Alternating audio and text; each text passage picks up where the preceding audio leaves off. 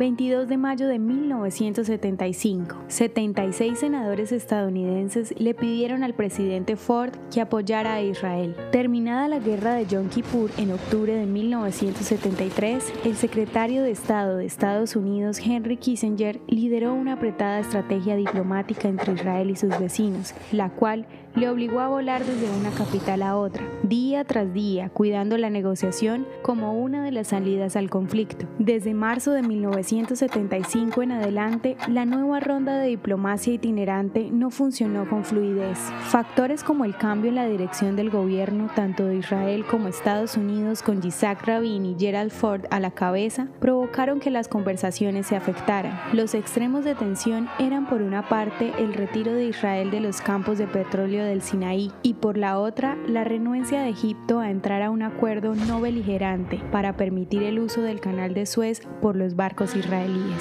La reunión final entre Kissinger y Rabin a finales de la primavera terminó sin éxito e hizo que Ford escribiera a Rabin que Estados Unidos reconsiderara su relación con Israel. En respuesta, una bancada bipartidista de 76 senadores estadounidenses escribieron al presidente Ford poniendo énfasis en que, para preservar la paz, Estados Unidos debía apoyar a Israel en el aspecto económico y militar. Siguiendo la carta, el senador Henry Jackson agregó una enmienda a un proyecto de ley de adquisición de defensa estipulando que Israel recibiera suministros de armamentos estadounidenses a bajas tasas de interés. Las negociaciones se reanudaron algunos meses después de una segunda retirada egipcio-israelí firmando en septiembre.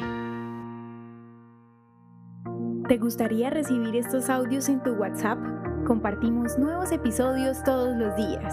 Suscríbete sin costo alguno ingresando a www.hoyenlahistoriadeisrael.com. Hacerlo es muy fácil. También puedes encontrarnos como arroba hoy en la historia de Israel en Instagram, Facebook, Spotify y otras plataformas digitales. Comparte este audio para que otros conozcan más acerca de Israel. Este proyecto es realizado por Philos Project. El contenido original de hoy en la historia de Israel fue provisto por el Centro para la Educación sobre Israel.